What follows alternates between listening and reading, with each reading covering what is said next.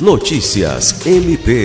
Em razão do aumento de casos de Covid-19 e de influenza no estado, a reunião entre o Procurador-Geral de Justiça eleito, Danilo Lovisaro, e a Diretoria de Administração ocorreu de forma virtual na manhã desta quinta-feira 13. Esse é o formato que será adotado nos próximos encontros, como medida preventiva ao contágio, visando resguardar a saúde de membros e servidores, sem prejudicar o calendário do processo de transição institucional no Ministério Público do Estado do Acre. Lucimar Gomes, para a Agência de Notícias do Ministério Público do Estado do Acre.